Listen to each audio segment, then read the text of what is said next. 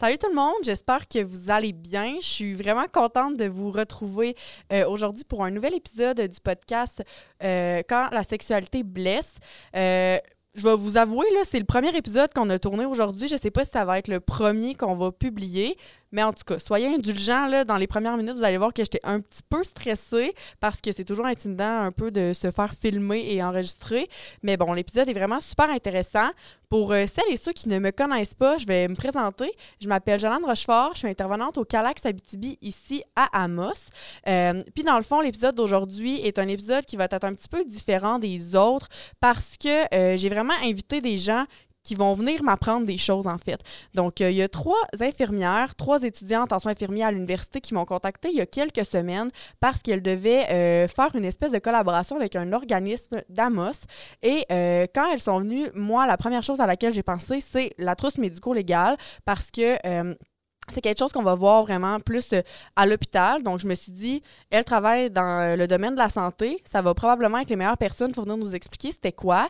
Euh, donc, la trousse médico-légale, moi, je connais vraiment pas beaucoup ça. C'est un outil qui est utilisé pour les victimes d'agressions à caractère sexuel. Donc, l'épisode d'aujourd'hui, vous allez voir, il est vraiment super intéressant, super complet. Les filles nous expliquent c'est quoi les outils, comment ça se passe, les différentes étapes, dans le fond, de cette trousse-là quand on se rend à l'hôpital.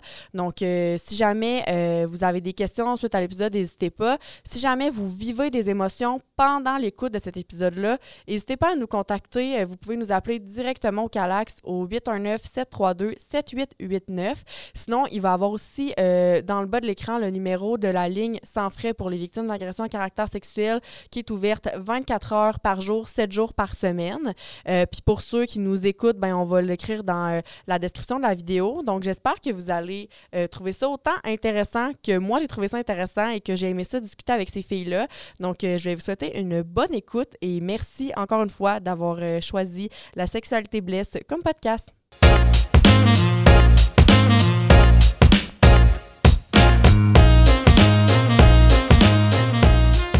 Salut les filles! Allô! Ça va bien? Oui, toi? Oui, vous êtes pas trop stressés?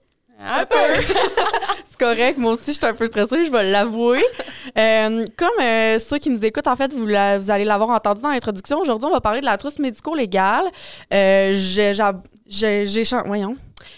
Je parlerai pas trop du sujet parce que c'est pas moi qui va la présenter. Euh, en fait, c'est pour ça que j'ai invité des gens avec qui en parler aujourd'hui parce que même moi, en tant qu'intervenante au Calax, je connais pas tant la trousse médico-légale. Ça fait trois ans que je suis intervenante là-bas. Puis en trois ans, j'ai pas eu l'occasion de faire d'accompagnement médical avec des victimes euh, en lien avec la trousse médico-légale. Donc c'est pour ça que je me suis dit qui de mieux placé que trois infirmières? Parce que là vous êtes étudiante au bac, donc vous êtes techniquement toute infirmière. Oui. OK. Donc je me suis dit qui de mieux placé que trois infirmières pour venir en parler? Euh, je vais pas vous présenter tout de suite. Je vais vous laisser vous présenter puis expliquer un peu votre rôle puis pourquoi vous êtes là. Mais euh, je sais que, bon, vous n'êtes pas habitué avec les caméras. Je vais vous avouer que je sais pas ceux qui vont nous écouter, je sais pas dans quel ordre vous allez écouter euh, les podcasts, mais dans les faits, c'est le premier qui va être enregistré. Ça va peut-être pas être le premier qui va être publié, mais c'est le premier qui va être enregistré. Fait que ça se peut qu'on soit un peu maladroite, qu'on soit un peu stressé, qu'on se perde dans nos mots. C'est pas grave. C'est bien correct. Puis, euh, dans le fond, moi, aujourd'hui, mon rôle, vous allez voir, l'épisode va être un petit peu plus différent des autres parce que ça va être un peu plus magistral, en fait, euh, parce que je vais plus jouer l'élève qui apprend des maîtres. Donc, je vais laisser les filles vraiment expliquer euh, c'est quoi la trousse. Je sais qu'il y a plusieurs outils, il y a des documents, des trucs comme ça. Puis, moi, dans le fond, mon rôle, ça va vraiment être de vous poser des questions au travers toute votre présentation. Fait que soyez pas surpris si je vous interromps c'est correct, c'est normal. Je vais essayer de pas trop vous couper la parole de manière sec, mais euh, je me suis préparé des questions. Fait que j'ai mes petits papiers, j'ai fait mes devoirs, j'ai essayé de me renseigner le mieux possible. Fait que euh, je vais vous laisser la parole. Puis euh, si j'ai des questions tout au long de la présentation, mais ben, je vais vous, je vais vous déranger. Parfait. Bon, ben salut, moi c'est Alison. Puis ben, on est avec Audrey et Amélie. On est trois infirmières étudiantes au bac en sciences infirmières à l'Université de Rouen, Noranda. Euh, dans le fond, on fait un projet pour euh, notre cours euh, d'intervention en milieu. Aujourd'hui, on vient présenter la trousse médico-légale. on parle un petit peu aussi des conseils à suivre après une agression à caractère sexuel, puis aussi les ressources que un peu n'importe qui peut avoir après l'événement qui s'est passé. OK. Dans votre euh, cohorte, j'imagine que vous êtes les seuls qui viennent tourner ça dans un studio puis se faire filmer, sûrement. Ouais, sûrement. Vous allez probablement vous démarquer un petit peu. hein? ouais. Euh, ouais. Fait que dans le fond, ben, on va vous montrer euh, la trousse. Amélie va, la- va vous la présenter tantôt. Moi, j'ai aussi euh, ben, la trousse médico-sociale ici avec moi. En fait, que ça, c'est comme la travailleuse sociale, normalement, qui la, qui la fait avec euh, la personne quand, elle- quand elle arrive après son événement. Si elle vient à l'hôpital, dans le fond, c'est comme plein de documents, plein de... Je sais pas comment le présenter, là, mais c'est plein de papiers. C'est long quand même. Euh, mais c'est ça, c'est la travailleuse sociale qui fait ça avec la personne. Euh, Il y a des questions quand même pointues, en fait. Là, ça peut être vraiment touché. Il y a beaucoup de questions sur les places qui ont été, exemple, pénétrées, touchées, Mhm. frappées. Euh, ça peut être rude, là, comme, euh, tu sais, mettons, si la, combien de personnes qui avaient été présentes dans l'acte, mettons, si elle a été mordue, brûlée. Ça peut vraiment, comme si c'est arrivé, ça peut rappeler beaucoup de souvenirs. C'est des questions quand même intrusives. Oui, OK. c'est ça. Mais tu sais, justement, la travailleuse sociale est vraiment là pour accompagner la personne, puis elle n'est pas là pour la juger parce qu'il est arrivé quelque chose. Là. Fait qu'elle va vraiment l'accompagner là-dedans. Puis sinon, tu sais, on pose pas ça parce qu'on est curieux de savoir, en fait, là. C'est vraiment, nous, parce qu'on veut savoir après les prélèvements qu'on va avoir besoin de faire. Parce que tout dépendamment, exemple que la jeune fille s'est juste fait pénétrer au niveau vaginal, ben tu sais, on n'ira pas faire un prélèvement au niveau anal pour le fun, là, Mhm. si jamais on sait qu'il n'y a rien eu là, là. Nous, on cherche vraiment de l'ADN, fait que, tu sais, on n'ira pas jouer partout pour le fun. OK. Fait que vous faites pas tous les examens. Ça va, c'est vraiment dans le fond du cas par cas. Ouais. Puis de ce que je comprends, c'est que dans la trousse médico-légale, il y a la trousse médico-sociale qui est vraiment plus un peu euh, des, de la paperasse. Dans le fond, ça, c'est fait par la travailleuse sociale qui va rencontrer la victime quand elle se présente à l'hôpital. Ouais, puis euh, ça va être Amélie Audrey qui va l'expliquer un petit peu mieux là, pour euh, le principe euh, de la trousse. Ouais. OK, super. Bon, mais je vais commencer. La trousse médico-légale. Fait que C'est cette fameuse boîte-là. Euh, tous les prélèvements sont dans cette boîte-là. Il y a aussi la trousse médico-sociale, comme Aliciane elle l'a mentionné, là, euh, qui va être posée avec la trousse médico-légale. Euh, pour commencer, c'est le médecin qui va faire les prélèvements pour la trousse médico-légale. Vous avez le choix de choisir soit un médecin masculin ou féminin, on va respecter ça.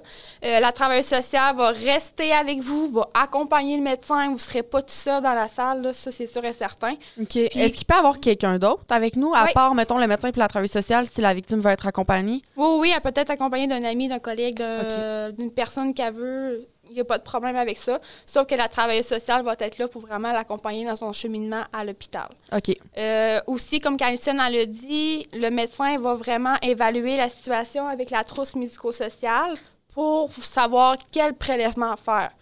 Comme qu'elle a dit, s'il n'y a pas eu pénétration au niveau de l'anus, on n'ira pas faire un prélèvement au Mhm. niveau de l'anus pour rien. là.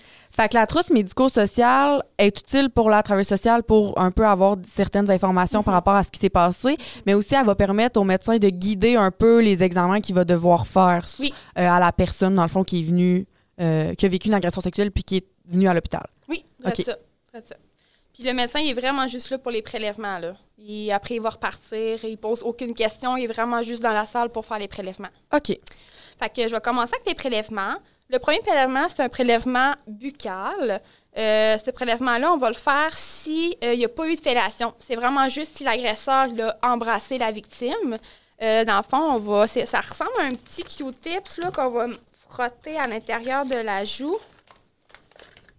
On va juste vraiment euh, venir euh, frotter à l'intérieur de la joue pour avoir s'il n'y aura pas de, de l'ADN de, OK. de l'agresseur. Pour ceux qui font juste nous écouter, c'est comme une longue tige. Tout le monde sait à quoi ça ressemble un Q-tip. Amélie, elle les montre à la caméra, mais je sais qu'il y en a qui vont juste nous écouter en audio. Fait que euh, je vais essayer du mieux que je peux de décrire visuellement ce que je vois. Un spéculum, j'avoue que c'est un peu dur à décrire quand même, mais en tout cas, je vais faire mon possible. C'est bon. Euh, le deuxième prélèvement, c'est le prélèvement de sécrétion vaginale. Fait que ça, c'est s'il y a eu pénétration au niveau du vagin, on va faire ce prélèvement-là. Euh, on va insérer, le, comme tu as dit, le spiculum euh, dans le vagin pour faciliter euh, le prélèvement vaginal. Puis on va juste prendre un petit Q-tips. Puis on va vraiment juste frotter là, la paroi vaginale. Puis on rentre pas le Q-tips en complet. Là. On OK. va vraiment juste aller sur le bord le plus possible là, pour aller prendre le, le prélèvement. Donc, mettons, Le spéculum, c'est le même outil qu'on utilise si on va faire un pap test, par exemple. Donc, Oui. les filles qui ont déjà passé un pap test vont savoir de quoi je parle Oui. quand je parle de oui. spéculum. Ça ressemble un peu à ça, là. Mhm. OK. Il y a aussi le lavage vaginal. Ça, dans le fond, euh, c'est pour savoir s'il n'y aurait pas du sperme, de l'ADN euh, dans la paroi vaginale. Euh, souvent, dans le vagin, au fond du vagin, il y a comme un petit creux que le sperme va souvent se loger là. OK. Fait qu'on va comme envoyer une petite solution qui va essayer plus ou moins d'enlever le sperme là-dedans puis de le recueillir. OK. Euh, fait que je vais vous montrer. Fait que le médecin va remplir la seringue d'eau salée. Il va la remplir d'eau. Il va prendre un, un petit embout avec un petit tuyau qui va coller, euh, qui va mettre ça ici comme ça. Puis il va vraiment mettre ça dans le vagin, toujours avec euh, le psychulum. Mhm. Puis il va aller pousser la solution pour essayer de ça se rendre le plus loin dans le vagin pour qu'après il y ait un retour de sécrétion. Puis avec le retour de sécrétion, là, il va aller aspirer avec une petite pipette les sécrétions vaginales. Puis après, il va mettre ça dans un petit tube pour qu'il OK. ça aille à l'analyse. Il y a aussi le prélèvement sanguin. Ça, le prélèvement sanguin, c'est une prise de sang. Euh, c'est à ce moment-là que la personne va voir l'infirmière. C'est le seul moment que l'infirmière va être présente dans le cheminement. Euh, elle va se présenter, elle va faire la prise de sang, puis elle va repartir. On ne la reverra plus. OK. C'est vraiment, les prélèvements, c'est vraiment juste avec le médecin et la travailleuse sociale. OK. Fait que dans le fond, je vous ai demandé de faire une recherche pour la trousse médico-légale, alors que c'est pas tellement vous qui va faire ces examens-là. là. Je vous ai donné de la job, finalement. Non, mais là. c'est intéressant, pareil. C'est intéressant. Puis euh, c'est ça, dans le fond, c'est juste un petit tube là, qu'elle va prendre comme prise de sang. Euh, ça, on va regarder s'il n'y aurait pas d'ADN, alcool, drogue. Puis, tu sais, s'il y a de l'alcool, de la drogue, on n'est pas là pour euh, chicaner la personne. Ah, t'as consommé du pot hier. Euh, c'est vraiment pour savoir si t'as consommé de l'alcool ou de la drogue sans ton consentement. OK. Fait que ça que- peut pas jouer contre elle. Mettons qu'elle a. Ou, puis si elle avait pris euh, de la drogue ou de l'alcool de son plein gré, là, ça, ça viendra pas jouer contre elle. Non, non, non. Si on voit qu'elle a pris de la drogue, euh, la, la- je sais pas, la marijuana, puis on voit qu'il y a de l'amphétamine. Euh, j'ai pas pris d'amphétamine, oui, j'ai pris de la drogue, mais j'ai pas pris de l'amphétamine. Mhm. Fait que là, tu sais, ça peut être comme des preuves pour euh, la trousse médico-légale. OK. D'autres prélèvements. Il y a un autre prélèvement buccal. Ça, c'est s'il y a eu fellation au niveau de la bouche. On va aller chercher s'il n'y a pas du sperme ou de l'ADN. Fait que c'est vraisemblablement comme l'autre prélèvement. On a un Q-tips qu'on va aller frotter au niveau de la paroi de, de la joue. On va aller frotter. Puis, on va vous donner une petite substance. C'est comme un petit rince-bouche, là. Puis, on va vous demander de cracher euh, dans un petit pot. OK. Il y a le prélèvement aussi cutané. Ça, c'est pour savoir s'il n'y a pas de l'ADN, du sperme, de la salive. Ça, c'est si l'agresseur vous a euh, graffiné, mordu, s'il y a eu des blessures causées par l'agression aussi. Fait qu'on va aller prendre juste un, un Q-tips. Puis on va aller frotter, dans le fond, le- le- le- la blessure là, qui a été causée là, par... euh, Il y a beaucoup de stocks, je- ceux qui, sont, qui font juste nous écouter, vous allez pas voir, là, mais Amélie est hyper organisée. Elle a comme 10 enveloppes devant elle. Tout est super, super bien classé. Je m'attendais pas à ce qu'il y ait comme autant d'affaires. Là. Je, je vais avouer que je suis quand même surpris, mais en même temps, ça fait du sens parce que l'objectif, c'est d'aller chercher vraiment de l'ADN, dans le fond, sur le, la personne. Fait que j'imagine que tout doit avoir quelque chose d'individuel pour pas mélanger ou contaminer les autres preuves. Oui, là. ça. Puis tout, toute enveloppe a tout décrit qu'est-ce qui est dessus, puis tout Mhm. marqué à faire. Fait que, tu sais, des fois, les médecins, ils en font pas beaucoup souvent, la trousse Ouais. médico-légale, parce que les gens vont pas beaucoup se présenter à l'hôpital, puis c'est leur choix, puis on va les respecter là-dedans. Mhm. Mais des fois, ça peut être inquiétant pour l'agresseur, voulant dire, oh, ben là, ils connaissent pas. Il est tout écrit, tout, tout, tout. Mhm. Tu peux pas te tromper, là. Ouais. Parce que dans le fond, comme tu dis, les victimes vont pas nécessairement à l'hôpital directement après la- après l'agression, puis on va le voir tantôt qu'il y a des espèces de limites de temps aussi. Là. Vrai de ça. Fait que euh, c'est ça pour le cutané. Il y a aussi les corps étrangers. Si on voit euh, des cheveux, des poils de l'agresseur, euh, si on voit euh, un condom qui est resté dans le vagin et après, on peut le prendre puis le, faire évaluer au laboratoire. On peut aussi, si pendant l'agression, vous avez porté un tampon, serviette hygiénique, on va le prendre aussi puis on va l'emmener au laboratoire pour le faire analyser. Euh, il y a aussi le prélèvement anal rectal. Ça, une fois si c'est eu pénétration au niveau Mhm. de l'anus, on va aller prendre un petit échantillon au niveau rectal. C'est le même Q-tips que les autres. On va aller chercher, faire un petit frottis au niveau du rectum. On rentre pas le Q-tips au complet dans la- dans l'anus. on va juste vraiment le, plus, euh, le moins loin possible Mhm. là, pour, pour que ça soit désagréable. Et le dernier prélèvement, c'est un prélèvement d'analyse d'urine. Vous allez uriner dans un petit pot. Puis ça, en même temps, c'est pour savoir l'ADN, s'il y aurait un petit peu d'ADN. Puis c'est plus pour l'alcool puis la drogue. Encore une fois, on ne veut pas chicaner personne. C'est pour savoir si on pourrait détecter d'autres drogues dans l'urine qu'on n'aurait pas dans le sang ou comme vice-versa. là. Mhm. Fait que euh, c'est pas mal ça pour les prélèvements.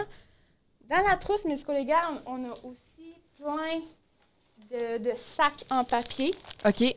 On a aussi des, un autre gros sac là, en papier. Là. Ça, ça va. C'est pour permettre de mettre tout le linge.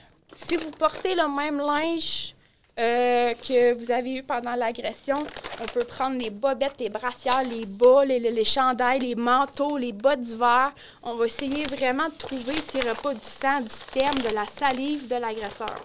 Donc, on peut tout garder ça puis mettre avec la trousse médico-légale. OK. Et la dernière chose, c'est la lame de réserve.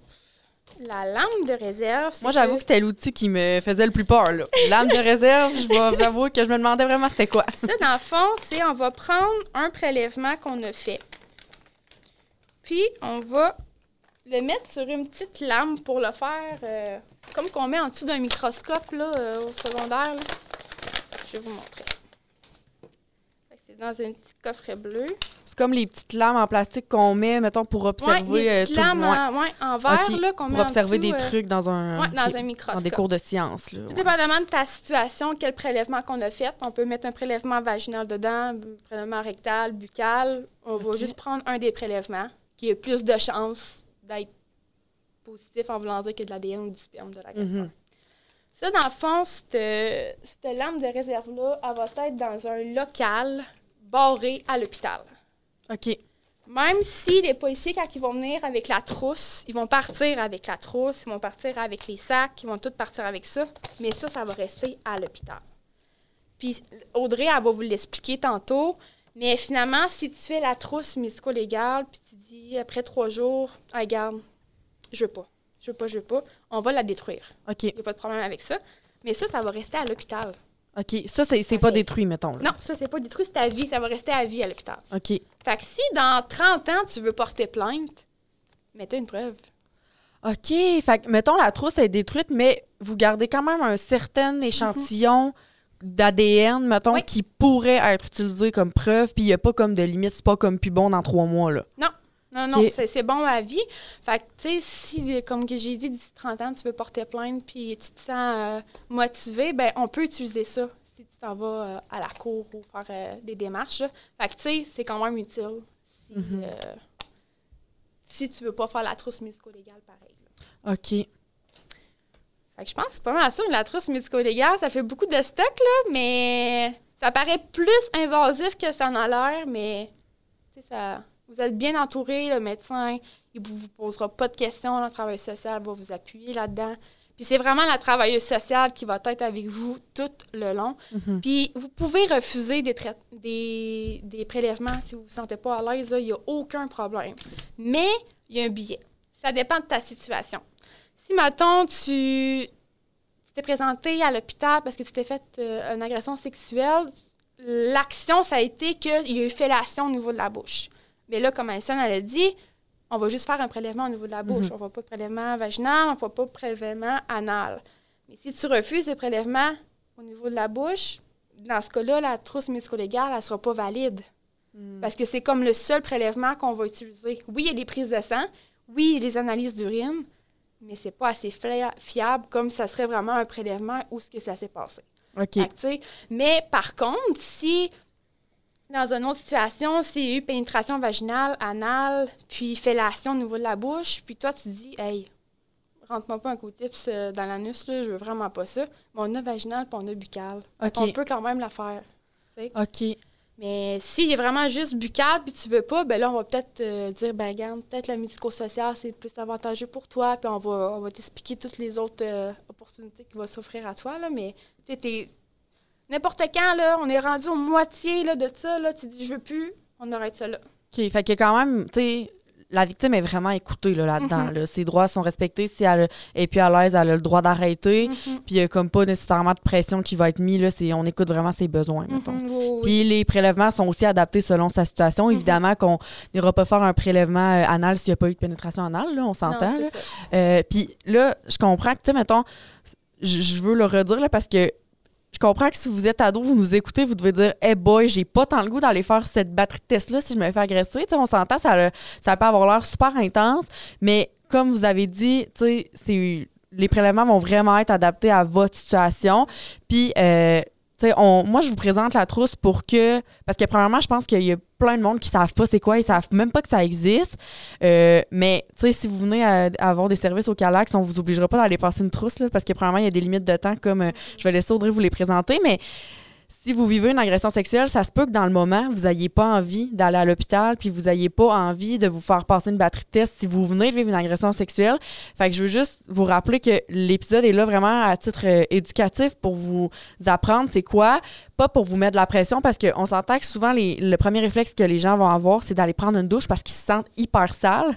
Fait puis je le sais qu'on le déconseille, mais tu sais, je je veux juste rectifier le fait que c'est on fait pas ça pour vous mettre de la pression, mais vraiment pour vous apprendre c'est quoi la trousse, puis euh, tu sais que ça existe parce que justement même moi euh, avant de travailler au Calax, je savais pas pas en tout c'était quoi une trousse médico-légale. Puis là de ce que je comprends, c'est que on peut faire juste la trousse médico-sociale? Oui. OK. Oui, oui. Tu sais, mettons, si parce que des fois, tu peux venir à l'hôpital après Mhm. euh, le lendemain ou tu peux venir à l'hôpital après 10 jours dire Hey, je me suis fait agresser. OK, on va faire la trousse médico-sociale parce qu'on ne pourra pas faire de prélèvement vu que ça fait un certain barème, comme Audrey va expliquer tantôt. Fait que, tu sais, la trousse médico-sociale, tu- c'est vraiment toute la paperasse. là. Ça va être qu'est-ce qui s'est passé, comment, que- qu'est-ce qui est arrivé, il y a eu pénétration où, comme Alison elle a dit. Puis ça, dans le fond, tu peux faire la trousse médico-sociale si tu veux, mais tu n'es pas obligé de porter plainte. Et Audrey, elle va tout, elle va tout t'expliquer ça. Là. Mais la trousse médico-sociale puis la trousse médico-légale, c'est carrément deux choses. Mais la trousse médico-légale vient avec la trousse médico-sociale. OK, là, OK. Je sais pas si c'est comprenable. Ouais, là. dans le fond, on peut avoir juste la trousse médico-sociale, Ouais. mais si on passe une trousse médico-légale, c'est sûr qu'il y a une trousse Ouais, médico-sociale à parce que ça, tu, tu portes plainte, tu es sûr que tu vas Puis ça fait plainte. partie des étapes, dans le fond, parce que si je passe la trousse médico-légale, que je me suis rendue à l'hôpital, ben là, j'étais allée à l'urgence, j'ai rencontré la personne à l'urgence, puis après, j'ai rencontré la travailleuse sociale qui, Mhm. elle, m'a fait la trousse Mhm. médico-sociale. Et l'étape suivante, c'est la trousse médico-légale, Ouais, de ce que je comprends. Ouais. OK. Puis est-ce qu'il y a. Tous les médecins sont formés pour la donner ou, mettons, il y a des personnes identifiées dans les hôpitaux ou ça dépend? Ben, habituellement, c'est une formation qui est donnée par. euh, c'est pas tous les médecins qui sont formés, c'est pas tous les travailleurs sociaux qui sont formés. Mhm. Ils ciblent un certain barème. Puis c'est sûr que si tu te présentes à minuit le soir, là, ben, la travailleuse sociale qui a eu la formation, ben, c'est elle qui va être appelée, puis c'est elle qui va se présenter. OK. Donc, mettons que. je- Moi, mettons, je vis une agression sexuelle, je me présente au centre hospitalier à 2 h du matin, même si la TS qui est pas formée en trousse médico-légale est pas là, l'hôpital va l'appeler puis c'est elle qui va venir. Là. C'est pas OK. Mhm. Fait que c'est vraiment la personne formée Ouais. qui Mais va sais, il y a une m'accompagner travailleuse sociale quand même qui va l'accueillir, puis qui Oui, va. oui. euh, mais vraiment commencer la trousse médico-sociale, ça va être la travailleuse sociale qui est formée pour faire ça. Ça va être le médecin qui est formé pour faire ça. Là, tu te mets dans le médecin, tu sais, si dans une situation d'urgence, ben là, ça se peut que ça attende. Mhm. Comme je dis, les prélèvements, tu lis qu'est-ce qui est marqué, puis ça, ça va bien. Mais tu sais, habituellement, c'est les gens qui, sont, qui ont eu la formation qui vont faire les prélèvements, puis la travail sociale qui va faire la trousse médico-sociale avec la personne. OK. Puis j'imagine, on s'entend que on y- quand on parle de trousse médico-sociale, il y a plus un aspect intervention. Fait que je peux comprendre que la travailleuse sociale a besoin davantage d'être formée parce que c'est elle qui va accueillir et comme soutenir la victime tout au long de ça. Le médecin, j'imagine que, tu sais, si on me dit que j'ai le choix entre un gars ou une fille, mettons que moi je suis plus à l'aise d'avoir un médecin femme, j'imagine qu'il y a plus qu'un médecin par centre hospitalier qui, qui, qui est formé pour la donner. Ben, c'est sûr qu'ici, On est des petits hôpitaux, hein? Oui, c'est ça, tu sais. Mais, sais, je pense qu'on on peut y aller avec la logique, là. Si c'est un monsieur qui est formé pour faire la trousse médico-légale, puis tu veux absolument avoir une fille, je pense que tout, per- tout médecin est capable quand même de faire des prélèvements, puis peut quand même avoir une approche adaptée à la personne. C'est sûr que si tu as été violé par euh, euh, un garçon, puis tu veux vraiment pas voir de garçon, on t'obligera pas, là. on va aller chercher une fille, là. Comme, ferme tes yeux puis reste à la table, là. Non, on n'imposera pas ça, là. Non, c'est ça. Mais tu sais, ça se peut qu'elle n'ait pas la formation nécessairement, mais pour faire des prélèvements, ça prend pas euh, la De tête à toute façon, c'est quand même assez bien indiqué sur Ouais, les enveloppes. ça. là. On le voit pas nécessairement. Ceux qui l'écoutent audio, ils le voient pas, mais c'est vraiment tout bien détaillé. Mhm. Puis, euh, Tu sais, Ça, Puis ça après, mettons, à- dans la trousse médico-sociale, il y a une liste. Est-ce que tu as fait tel prélèvement? Comment tu l'as? Tu sais, il y a, il y a genre trois vérifications là, à OK. faire. Fait que c'est sûr que. Tu sais, même là, là, ils vont s'appeler entre. Ça se peut que le médecin arrive, tu sais, tu fais ça, tu sais, comment tu Mhm. Tu sais, comme. Il va y avoir un suivi, là. OK. Fait que c'est quand même vraiment complet, là. Ouais, mais en région, c'est sûr que c'est pas tous les médecins qui ont la Mhm. formation. Il y a peut-être un ou deux médecins qui Mhm. l'ont, tu sais. Parce que je sais qu'il faut être comme un centre désigné, je pense, pour avoir accès à cette trousse, ou je sais pas trop. Ça se donne-tu dans tous les hôpitaux? Oui, dans tous les hôpitaux. OK. Fait que, mettons, en Abitibi, là, si je suis à la SOR, ben, y un, a un hôpital à la SOR? Ouais. Hey, mon Dieu, je suis désolée pour les gens de la SOR qui nous écoutent. Je vais pas à la là, dans ma vie. Mais, euh, fait que, tu sais, je suis pas obligée de me déplacer de ville. J'ai vraiment accès à ça, mettons. euh, Oui, oui, dans tous les hôpitaux, il y a ça, puis c'est gratuit, là. OK, ouais, c'est ça, ça coûte rien, là, faire la trousse médico-légale. C'est gratuit. Dans tous les hôpitaux, ils ont ça. Puis dans tous les hôpitaux, le personnel est censé être formé. Mais tu sais, c'est une formation qui se donne pas souvent non plus. Mhm. Puis comme que je dis, ben les personnes se présentent plus ou moins à l'hôpital. Fait que les personnes peuvent, ça se peut qu'ils soient un peu rouillés, que je pourrais dire, mettons, Ouais. pour faire ça parce qu'ils ne voient pas ça souvent. Non. Puis, en même temps, c'est positif ou négatif, je sais pas, parce qu'il aimerait, tu sais, un médecin, à un moment donné, il dit J'aimerais ça peut-être la faire plus souvent parce que je sais qu'ils vont, que les jeunes vont venir plus consulter puis vont porter plainte, puis ça sera plus un sujet tabou comme Mhm. que ça l'est, mettons. Fait que, tu sais, Ouais, c'est ça. Les, les deux ont des pour et des contre. Puis en même Ouais. temps, j'essaie de m'imaginer à la place d'une personne qui vient de vivre une agression Non, sexuelle. Ça. se peut que, tu sais, mon premier réflexe, ça soit pas ça. mhm. Euh, Puis, tu sais, moi, en trois ans, c'est ça, j'ai pas eu l'occasion encore d'accompagner de, de victimes à l'hôpital pour ça. Puis, tu sais, même, j'ai des collègues euh, qui sont au Calax depuis des années, puis ça leur est arrivé quatre, cinq fois. Tu sais, c'est vraiment pas quelque chose qu'on fait souvent. Mhm. Fait que euh, c'est pour ça que je trouvais ça intéressant justement d'en parler parce que je me dis, crime, si j'accompagne une victime à un moment donné, si je sais un peu ses droits, je sais les limites, je sais qu'elle n'est pas censée se faire obliger, ben si je peux l'accompagner là-dedans, je vais pouvoir faire valoir ses Mhm. droits puis tu sais qu'elle qu'elle ait euh, un soutien aussi là, pendant tous ces examens-là. là. Fait que... Ouais. Merci Amélie, c'était full clair. Ouais, merci. Je sais pas pour ceux qui nous écoutent, aussi clair, j'espère. Sinon, vous irez voir la version filmée parce que, en tout cas, moi, j'ai trouvé ça euh, quand même, ça, ça, ça semble beaucoup, là, mais j'ai trouvé ça super clair. Ouais, vraiment bonne explicatrice. T'es une bonne prof. Euh, dans le fond, moi, je vais parler un peu des étapes importantes à suivre à la suite d'une agression sexuelle. Euh, dans le fond, le but de ces étapes-là, c'est un peu aussi des conseils à, à suivre, mettons. là. Euh, c'est vraiment de trouver le plus possible de l'ADN. Quand on va faire les tests que qu'Amélie elle a montrés. Puis encore là, comme qu'elle le dit, c'est pas obligatoire de faire les tests, puis tu fais ceux que tu veux faire, puis Mhm. ceux que tu veux pas faire, tu les fais pas. Fait en fait, à la suite d'une agression sexuelle, faudrait euh, éviter de se laver le plus possible, là, pas prendre son bain ni sa douche, euh, éviter d'aller uriner, éviter même de se brosser les dents et de manger, puis le plus possible, essayer de garder les mêmes euh, vêtements que pendant l'agression. OK, ça, c'est dans un monde idéal si on veut trouver le Oui. plus d'ADN possible. Mettons. Exact. Dans un monde idéal, mais tu sais, on s'entend que c'est pas évident. Là. Ouais. euh, après une agression sexuelle, Mhm. souvent, comme tu l'as dit, tu as juste le goût d'aller te laver, puis c'est pas évident. Puis dans un monde idéal, on vivrait pas d'agression sexuelle non plus. C'est ça. on va dire les vraies affaires. Ouais. Mais là, dans le fond, je vais expliquer les raisons pourquoi on met ces, ces conseils-là. là. Euh, Il y a un temps de prélèvement. Fait que, par exemple, un prélèvement qu'on va faire au niveau buccal, au niveau de la bouche, dans les joues avec le, le Q-tips, euh, jusqu'à 24 heures après l'agression, on- il est possible de retrouver de l'ADN de l'agresseur, mais si on attend plus que ça ou si la personne elle mange, elle se brosse les dents, ben là, il y a moins de chances d'en trouver.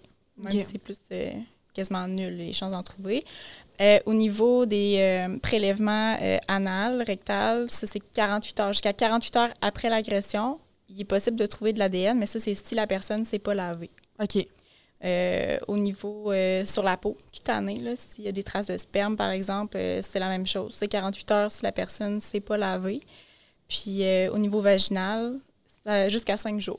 OK, cinq jours, c'est. Est-ce que c'est assez pas lavé ou. Parce que tu sais, cinq jours sans se laver, c'est quand même long, là. Oui, ben il peut quand même avoir, même si tu te laves, des fois au niveau vaginal, comme Amélie le disait, il peut y avoir quand même du sperme qui reste là, à, certaines, euh, certains endroits, mettons, dans, le, dans le vagin. Mais c'est sûr que dans le meilleur des mondes, ce serait de se présenter le plus vite possible pour Mhm. trouver le plus d'ADN euh, possible. C'est pour ça aussi que euh, la trousse médico-légale, avec les prélèvements, ben c'est si ton agression date de plus de cinq jours, en fait, c'est quasiment. ça sert à rien de la faire, la trousse, parce qu'il n'y aura plus de traces d'ADN. on les ferait comme pour rien.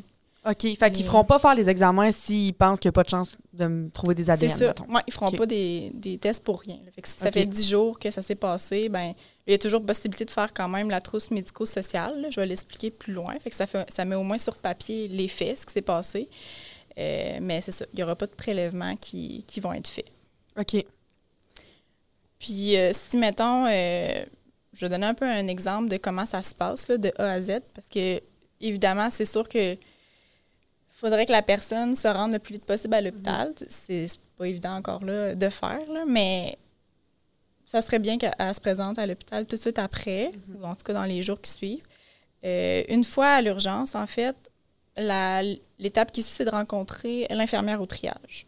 OK. Parce que dans le fond, je suis pas obligée comme d'a- nécessairement d'appeler. Je peux me présenter à l'urgence. Oui, exact. Comme je vais à l'urgence pour une- un rhume, mettons, on s'entend, c'est vraiment différent. je veux pas non plus comparer, là. mais euh, je, je suis pas nécessairement obligée d'appeler, prendre rendez-vous. Je me présente à l'urgence. Non, c'est ça. Présentez à l'urgence de, de votre hôpital. Puis, toute personne qui consulte à l'urgence, peu importe, là, comme tu l'as dit, un rhume ou. Ben, il va, tout- tout- toutes les personnes, en fait, vont passer par l'infirmière au triage. C'est un peu elle qui va poser des questions à savoir pourquoi la personne est là, pourquoi elle est venue consulter. Elle va aussi prendre les signes vitaux, donc la pression, la température, euh, les battements du cœur. Ça, c'est vraiment avec tout le monde. C'est une procédure qu'elle fait pour tous les, patients. Euh, donc, c'est à cette personne-là, à l'infirmière du triage, que euh, la victime d'agression sexuelle va mentionner qu'elle a été victime d'une agression. Puis, à partir de ce moment-là, elle n'aura pas à détailler ce qui s'est passé. Euh, le rôle de l'infirmière, ça va être de rejoindre la travailleuse sociale de l'hôpital ou de garde ou qui est formée pour le faire pour venir rejoindre euh, la personne, en fait. OK. Fait qu'à partir de ce moment-là, la personne va toujours être avec la travailleuse sociale, puis avec son accompagnateur, là, si, euh, si elle voulait être avec quelqu'un. Ça, c'est c'est libre à la personne. Puis, elle va être amenée dans une pièce, une, une salle plus intime pour pouvoir parler des choix qui s'offrent à elle avec la travailleuse sociale. OK. Fait que c'est à ce moment-là, souvent, que la travailleuse sociale va faire la trousse médico-sociale de ce qui s'est passé, puis qu'elle va poser plus les questions euh, euh, à, à la victime. Mais ça, c'est si elle décide de le faire. Fait qu'elle va aussi lui mentionner les choix qui Ok. s'offrent à elle. Puis la trousse médico-sociale, es-tu obligée de la faire aussi ou Non, c'est vraiment euh, toutes les étapes sont vraiment c'est son propre choix là? Elle n'est pas obligée pantoute. Dans le fond, là, je, vais, je vais expliquer un peu les, les étapes, qui, les choix, en fait, qui s'offrent à elle, que la travailleuse sociale va lui expliquer sur place. Euh, elle a le choix, en fait, si elle décide de porter plainte. Si elle décide de porter plainte, puis que l'agression euh, date de moins de cinq jours, puis qu'elle veut faire les prélèvements, ben là, ça serait la trousse médico-légale qu'on ferait. On ferait les prélèvements associés au type d'agression qu'elle a eu. Euh, fait que ça. Faut que ça, faut que ça soit comme dans les délais de, de moins de cinq jours. Euh, elle peut aussi décider de porter plainte sans faire les prélèvements. Puis même si ça fait moins de cinq jours, c'est vraiment au choix de, la victime. Fait qu'elle pourrait juste décider de, faire la trousse médico-sociale. Puis la trousse médico-sociale, il n'y a pas de temps limite pour la faire. Tu sais, ça pourrait être, euh, ça fait deux semaines que ça s'est passé, puis là, elle pourrait quand même décider de la faire. Euh, puis sinon, elle pourrait aussi décider de juste faire des tests euh, de dépistage, mettons, du TSS. C'est sûr que Habituellement, il y a une période d'incubation de 14 jours qu'il faut attendre avant de faire des tests, mais ça Mhm. peut être aussi de vouloir prendre la pilule du lendemain, de vouloir avoir un- juste un examen physique euh, d'un médecin. Si, exemple, elle a mal euh, un peu au niveau des côtes, elle ne sait pas si euh, elle aurait une fracture ou des choses comme ça, faire juste un- une prise de sang, en fait, pour euh, voir si elle a été droguée, un Ok. test d'urine, tous des trucs comme ça. Fait que ça, c'est tous des tests qu'elle a le droit de faire en plus de mettre la trousse médico-sociale ou la trousse médico-légale selon qu'est-ce qu'elle décide de faire. OK. Puis, mettons, dans tous ces examens-là, est-ce que, dans le fond, là, j'ai compris qu'il y avait des examens ITSS, fait qu'ils ils vont faire des tests pour savoir, parce que ça se peut si elle a été agressée euh, sexuellement, que, l'autre personne s'est pas protégée nécessairement, là. Fait que, on- il y a des dépistages à ce niveau-là. Test de grossesse aussi? Oui, c'est possible de le faire aussi OK. avec une analyse d'urine ou une- même la prise de sang. Là. OK. Euh, fait que selon aussi les délais de quand date l'agression Mhm. puis l'évaluation que le médecin va faire, ben, il y a des tests qu'on peut faire sans problème. OK. Fait que, dans le fond, euh, puis là, je me demandais, je sais pas si vous allez pouvoir me répondre, mais là, on, elle peut être accompagnée d'une personne extérieure, fait que ça peut être, exemple, un parent, un ami, etc. Euh, est-ce qu'avec la COVID, c'est possible pareil? Puis ça, je sais ça, je vous le dis, je sais pas si vous allez le savoir, mais je sais que les entrées et sorties sont limitées dans les hôpitaux. Est-ce que vous savez s'il y a une manière différente avec euh, la COVID euh, par rapport à la trousse ou si on peut être accompagné pareil? Ben là, présentement, si je me fie aux visites, mettons, sur les Mhm. étages, là, dans la situation qu'on est actuellement, c'est possible d'avoir un accompagnateur. OK. Il est limite vraiment à une personne. Fait que, en tout cas, selon moi, ce serait à vérifier, mais je pense que ce serait possible d'être accompagné quand même là, par euh, quelqu'un, même euh, avec le, le COVID. Tout dépendant de la zone où on est, là, mais Ouais. je penserais pas. euh, Avec un masque, ce serait sûrement Ouais. faisable. Ouais, je pense Ouais. que C'est une situation exceptionnelle quand même. Ouais, puis là, nous, on va croiser les doigts, je vais toucher du bois. On est encore en zone jaune. Ouais. Fait que ça se passe bien. Euh, mais, tu sais, c'est ça, j'imagine que déjà, ça doit être difficile. Tu sais, si elle connaît pas la ATS, euh, ben, c'est. Il y a des chances qu'elle ne connaisse pas la ATS, ni le médecin. Ben, en plus, si là, il, il refuse qu'elle ait un- une personne de confiance avec elle, c'est un petit Non, peu poche. ça. Fait que tant mieux s'ils peuvent quand même. Là. Mais c'est ça, avec le masque puis tout, d'après moi. euh, je pense que ça devrait être correct, sérieusement. Puis même la travailleuse sociale, on va dire, tu veux-tu contacter quelqu'un, tu veux que quelqu'un t'a- OK. vienne avec toi pour tout au long du cheminement? Fait que, c'est une situation qui est pas très agréable, là, on se le cachera Mhm. pas. Fait que je pense qu'avoir quelqu'un avec euh, la personne, ça serait bénéfice. Là. Ben oui. Puis quand c'est fini, là, cette trousse-là, c'est, mettons, c'est la police qui vient chercher ça à l'hôpital, c'est... Mais ça, ça dépend toujours si elle a pris la décision de porter plainte ou pas. Parce que, en fait, il y a aussi l'option de t'es incertain. Tu sais pas qu'est-ce que tu veux faire, Mhm. par exemple. Est-ce que je devrais porter plainte ou non? Je suis un peu sous le choc, puis c'est tout à fait normal. Fait que la, la, la victime, en, fait, si elle, elle, elle sait pas qu'est-ce qu'elle voudrait, euh, qu'est-ce qu'elle voudrait faire, elle peut décider de faire la trousse médico-légale avec les prélèvements si elle est à l'aise de le faire. Puis à ce moment-là, elle a un délai de 14 jours pour décider si oui ou non elle veut porter plainte. Fait elle peut se dire, bon, je vais tout faire les prélèvements, ça va être fait, puis tu sais, je suis à l'aise de le faire. Puis après ça, ben, je vais avoir une réflexion de deux semaines pour savoir si finalement je porte plainte ou pas. Fait que si elle décide de porter plainte, là, à ce moment-là, c'est la police, oui, elle va venir euh, sur place, puis elle va venir chercher le, euh, la trousse médico-légale, la trousse médico-sociale.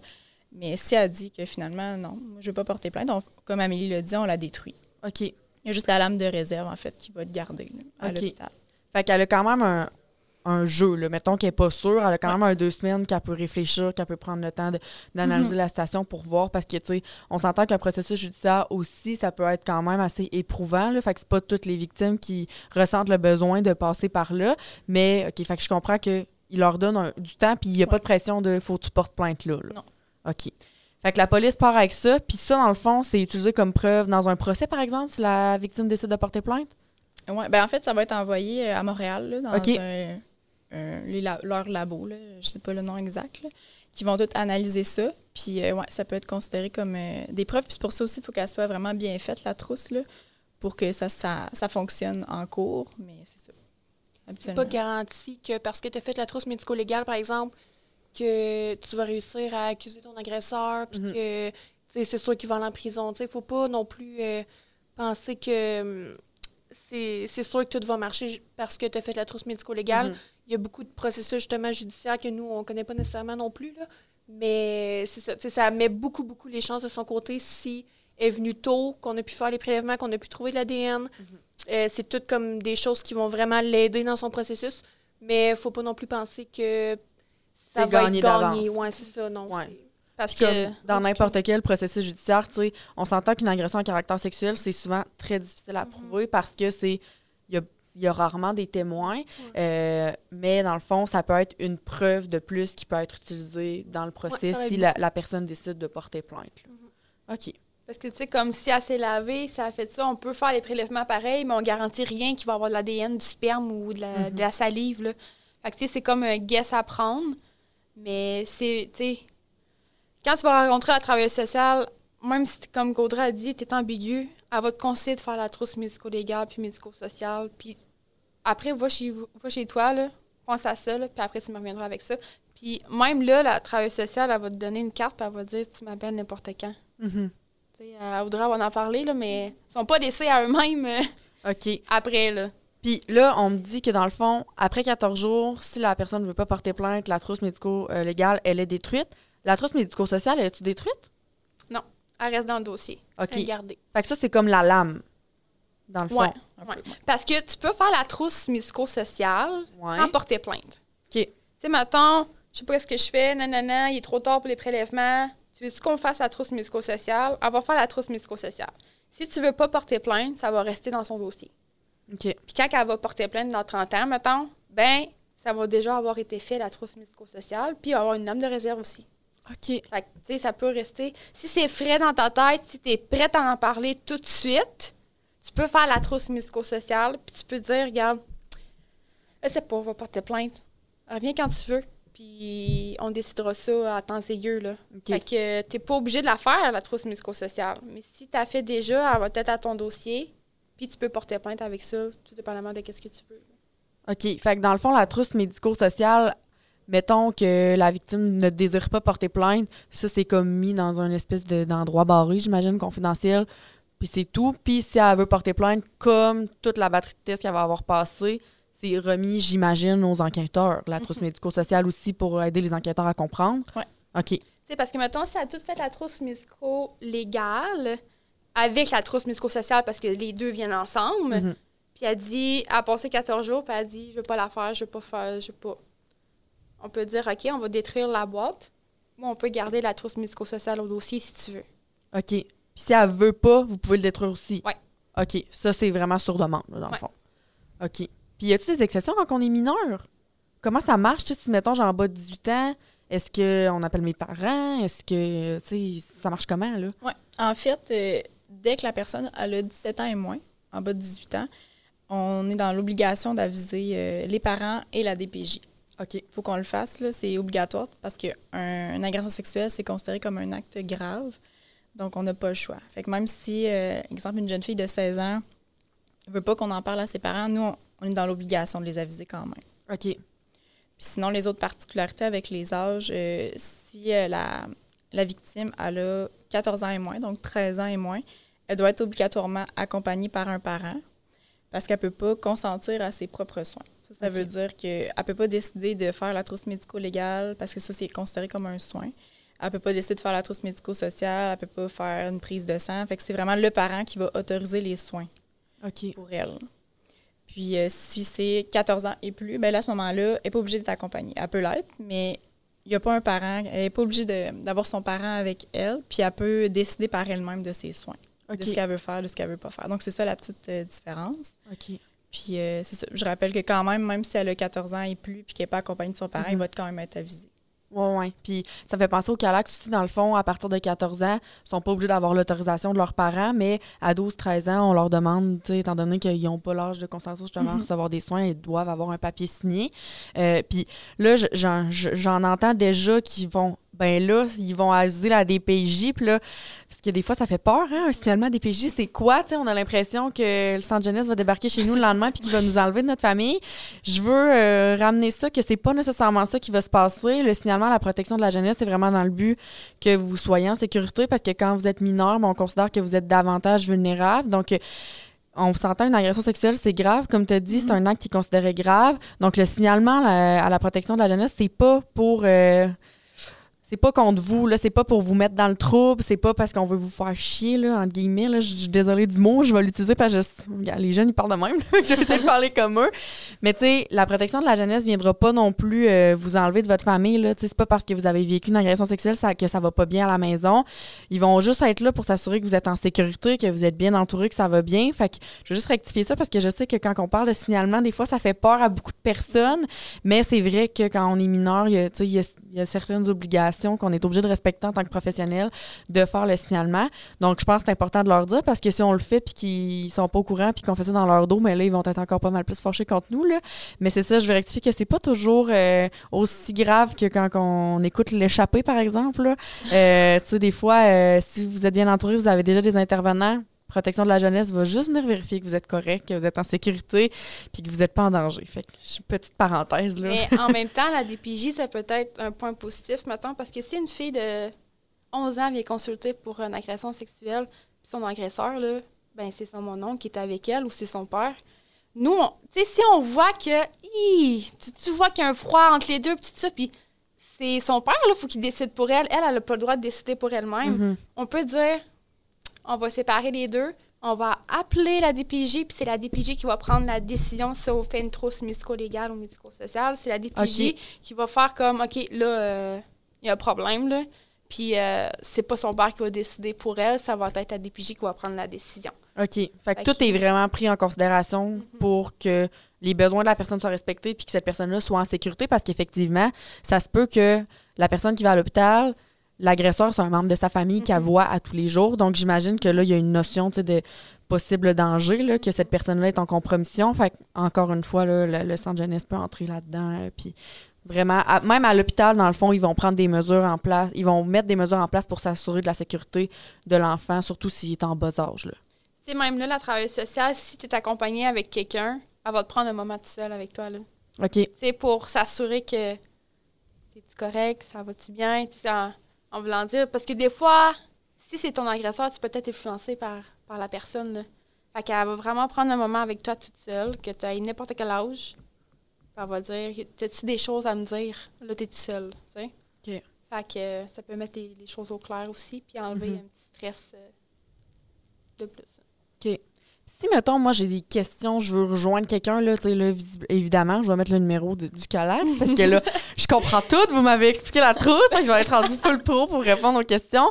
Mais y a-tu, tu sais, mettons, des lignes ou des organismes que je peux appeler, mettons que j'ai des questions en lien avec la trousse ou que, tu sais, je suis pas sûre, je veux savoir comment ça marche. Y a-tu des gens à qui contacter, là? Euh, ben, il y a plusieurs ressources, en fait, d'aide euh, que, justement, le monde peut contacter si jamais ils ont des questions à la suite d'un- d'une agression à caractère sexuel. Euh, Il y a une ligne téléphonique bien basique, en fait. Euh, on va commettre une, petite- fiche à la fin de la vidéo, là, pour que, justement, le monde puisse la voir, puis que je dise pas ça juste en même, puis que ça paraisse plus, là. Mais euh, c'est une ligne téléphonique, en fait, qu'ils peuvent appeler n'importe quand. Euh, pas besoin de se déplacer, c'est complètement anonyme. Pas besoin de dénoncer le nom de l'agresseur non plus s'ils veulent pas. Ils peuvent avoir des conseils, dans le fond. tu sais, Moi, je sais pas quoi faire. euh, J'ai juste, exemple, que elle trouve que c'est pas assez, elle, juste avoir été touchée sans son consentement, puis elle pense que c'est pas considéré comme une agression. Mais si elle veut avoir des questions là-dessus, puis qu'elle n'est pas sûre, elle peut le demander, puis ils peuvent répondre à toutes sortes de questions comme ça. Euh, sinon, ben, il y a le CALAC, justement. Il y a aussi le CASAC, qui est euh, le Centre d'aide aux victimes d'actes criminels, parce qu'une agression sexuelle, c'est considéré comme un acte criminel. Fait qu'eux aussi peuvent aider pour toutes les démarches, puis euh, tout le processus après, en fait. Euh, il y a le CLSC. N'importe qui qui appelle ou qui se présente au CLSC qui voudrait avoir, euh, ben, voir une travailleuse sociale, un professionnel, tout dépendant de ses besoins. Le CLSC est ouvert, c'est gratuit tout le temps. Sinon, il y a tel jeune aussi qu'ils peuvent appeler, texter, puis ils ont un site internet super intéressant qui ont des capsules, plein de choses vraiment intéressantes, puis euh, qui peuvent justement appeler, pas se présenter, parler de n'importe quoi anonymement. Puis euh, c'est toujours vraiment dans le respect de la confidentialité qu'ils n'ont pas besoin nécessairement de se nommer ou de, de dénoncer la personne. Il ne faut pas penser que nous, on veut comme tout, tout, savoir ce qui s'est passé. Ils racontent ce qu'ils veulent, puis euh, vraiment, ils jasent de, de tout et de rien. OK. Puis là, on va tout mettre ces- les coordonnées de tous ces, ces, be- ces beaux organismes-là à la fin de, de la vidéo. Pour ceux qui l'écoutent euh, sous format audio, je vais essayer de m'arranger qu'on les mette dans la description là, parce que Ouais. on commencera pas à toutes les, les nommer. Il y en a plusieurs, mais c'est quand même super intéressant. Les filles, merci. Oui, ben il y a juste quelques petits points Oui, que je voudrais juste rappeler là, avant la fin. Tu sais, juste de se rappeler que tout ça, là, ça se fait vraiment dans le respect de- des choix de la personne. Jamais qu'on va juger que la personne veut juste faire un test au lieu de Mhm. faire les 10 qu'il y a, exemple. Puis c'est tout confidentiel, vraiment. Là, on n'ira pas euh, compter ça sur la rue après là, que la petite fille est venue pour faire le test. Tout c'est gardé confidentiel. Euh, aussi, on a besoin du consentement. Jamais qu'on va obliger quelqu'un à faire peu importe le test, on n'obligera jamais. C'est tout dans le respect. Puis euh, aussi, dans le fond, il faut se rappeler que plus vite on se présente à l'hôpital, si on veut faire la trousse, plus on a de chances d'avoir des, des de l'ADN, en fait. Puis aussi, euh, si on veut faire la trousse, il faut aussi savoir que cinq jours et moins, c'est vraiment le, le best, dans le fond. C'est Mhm. vraiment le meilleur. Euh, puis on va avoir besoin du consentement. Puis aussi, la personne a 14 jours là, pour décider de canceller. Finalement, je ne veux plus rien savoir. Ou après dix jours, finalement, ah, ben oui, go. Go, j'y vais, envoyer ça à la police. Puis euh, moi, je vais vraiment porter plainte. tu sais. on a fait les tests, tout est fait, la boîte est scellée. On envoie ça là-bas, puis euh, c'est toujours valide. Fait que, c'est ça. Parce que comme Audrey, elle a dit, tu sais, si tu te présentes puis tu es victime de violence euh, ou d'agression, oui, tu peux faire la trousse médico-sociale puis médico-légale, mais même si tu fais tout ça, là, tu as fait tous tes prélèvements, il y a d'autres prélèvements que tu peux faire. Là. As une côte cassée, le médecin, il ne te laissera pas de même à l'hôpital. là. Tu vas passer des rayons X, tu vas être suivi. il va- Si tu as des plaies, ben on va, on va mettre un pansement. On ne se concentre pas juste sur ça. Là. On voit vraiment la totalité de la personne. Le bien-être général. Ouais. Puis euh, moi, je tiens aussi à rappeler que là, s'il y en a qui ont des questions par rapport à ça, qu'il y a des trucs peut-être qu'on n'a pas répondu, euh, vous pouvez toujours me contacter. Je vais m'arranger pour contacter une des filles pour répondre à ça. Je pense qu'on a quand même fait pas mal le tour. Pour ma part, en tout cas, personnellement, moi, ça m'éclaire vraiment plus parce que c'est vraiment un outil que je connaissais pas beaucoup. Euh, puis je tiens aussi à vous rappeler que euh, si jamais vous allez à l'hôpital et que vous désirez être accompagné d'une intervenante du CALAC, c'est possible de le mentionner à l'infirmière à l'accueil qui va pouvoir nous contacter. Euh, donc, nous, on peut se déplacer euh, pour faire cette trousse-là, évidemment, dans la mesure du possible, si on est disponible. Puis s'il y a des victimes qui ont ça leur a fait vivre peut-être des émotions d'écouter ça euh, parce que ça se peut qu'on aille écouter euh, l'épisode aujourd'hui puis que ben d'entendre tous ces tests là ça nous questionne on a on, on a peut-être des questions par rapport à ça ou vous avez besoin d'un suivi, euh, ben vous pouvez toujours me contacter aussi. Et sachez que pour les, personnes qui vont faire, par exemple, la trousse médico-légale et qui veulent porter plainte par la suite, on fait l'accompagnement judiciaire au CALAX. Donc, si on vous accompagne à l'hôpital, mais on peut vous suivre après. Donc, euh, vous allez rester avec la même intervenante. On va pouvoir faire l'accompagnement judiciaire avec vous de A à Z, ce qui n'est pas obligatoire, évidemment, euh, quand vous recevez des services au CALAX Abitibi. Donc, je pense que j'ai fait le tour, les filles. Merci. J'espère merci que à vous avez aimé ça. Oui. Il y a un petit quiz aussi si jamais ils veulent répondre à la fin. Là, que on a laissé une petite place là, pour les questions si jamais justement on n'a pas tout répondu. Là. Ils vont pouvoir. euh, c'est tout anonyme le petit quiz. Fait que, Super, oui, évidemment, je vais le partager aussi quand je vais partager les épisodes. Donc, ceux qui vont avoir écouté ça, vous allez pouvoir euh, répondre à ça. Ça va nous donner un indicatif de si on était clair aussi, ben, on explique tout croche. Puis, euh, ben, je vais vous dire à la prochaine et euh, ben, merci de nous avoir écoutés. Bye tout le monde! Bye!